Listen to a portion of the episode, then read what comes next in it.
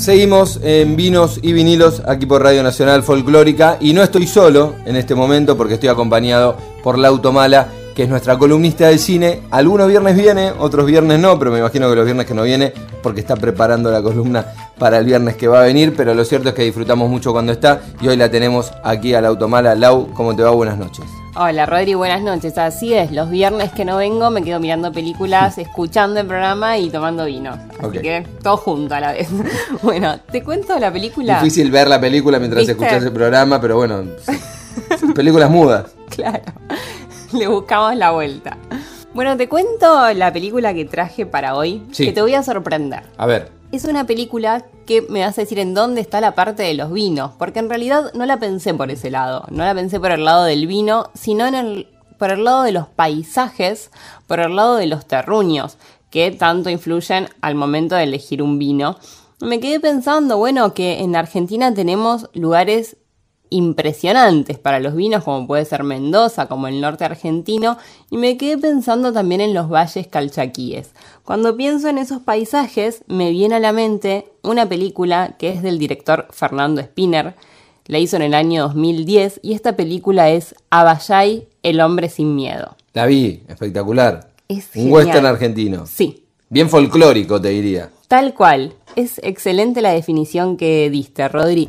Bueno, esta película fue del 2010, como te decía, está basada en el cuento de Antonio Di Benedetto y muchos la catalogan como el primer western argentino, aunque en realidad hay más antecedentes de ese género en este país. Está, por ejemplo, Juan Moreira de Leonardo Fabio, Un lugar en el mundo de Adolfo Aristarain, pero Abayay es como el gran western que está filmado en Tucumán y precisamente en los valles calchaquíes. ¿Y por qué remarco esto? Porque el paisaje es fundamental en la película y la fotografía está muy lograda.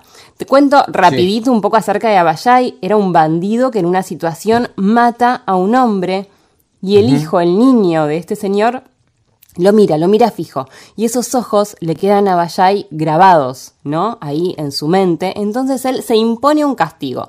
Para imponerse este castigo se inspira en los estilistas, pero lo hace de la manera gaucha. Su castigo es no bajarse nunca más del caballo.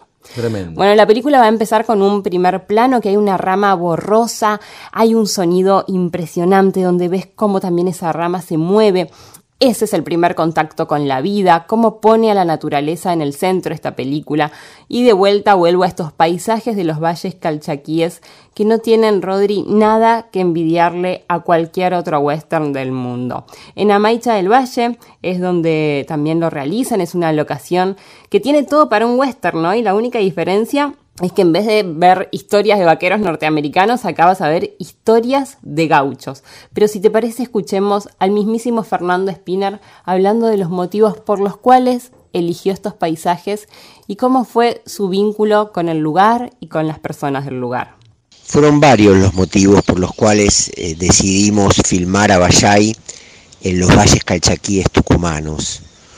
Por un lado, encontramos ahí una diversidad de locaciones en un radio bastante cercano que nos resultaba muy interesante.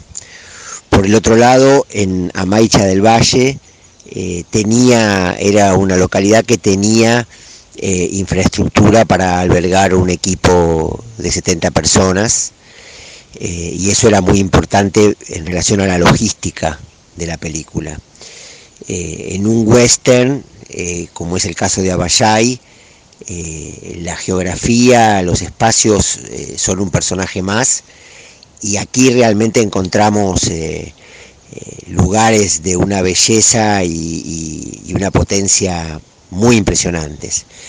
Pero además conocimos al cacique y al consejo de ancianos de la comunidad maicha, con quienes emprendimos un vínculo y una relación eh, muy profunda. Ellos trabajaron en la película junto con nosotros, los contratamos, construimos eh, una de las locaciones, una locación importante, eh, juntos, que hoy es un centro cultural que se llama Bayay, participaron dentro del elenco y entonces ese elemento fue determinante porque este encuentro eh, con los Amaicha terminó agregándole a la película una verdad muy poderosa que tiene que ver con el lenguaje que se habla en la película, eh, con la diversidad de lenguajes que, se hablan, y que además eh, enriqueció la vivencia de hacer la película, lo que creo en lo personal siempre queda impregnado en la película, ¿no? Así que estoy muy agradecido por este encuentro con la comunidad maicha, con la que eh, después de la película seguimos manteniendo un vínculo. De hecho, eh, fuimos a mostrarle la película a ellos antes que a nadie, tal como lo habíamos prometido durante el rodaje, y fuimos todo el equipo.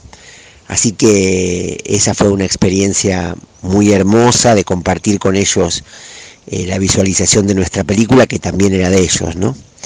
Eh, así que bueno, ahí hay varios motivos eh, por los cuales esa decisión, que es una de las tantas que se toman en una película, pero que en este caso fue fundamental, ¿no?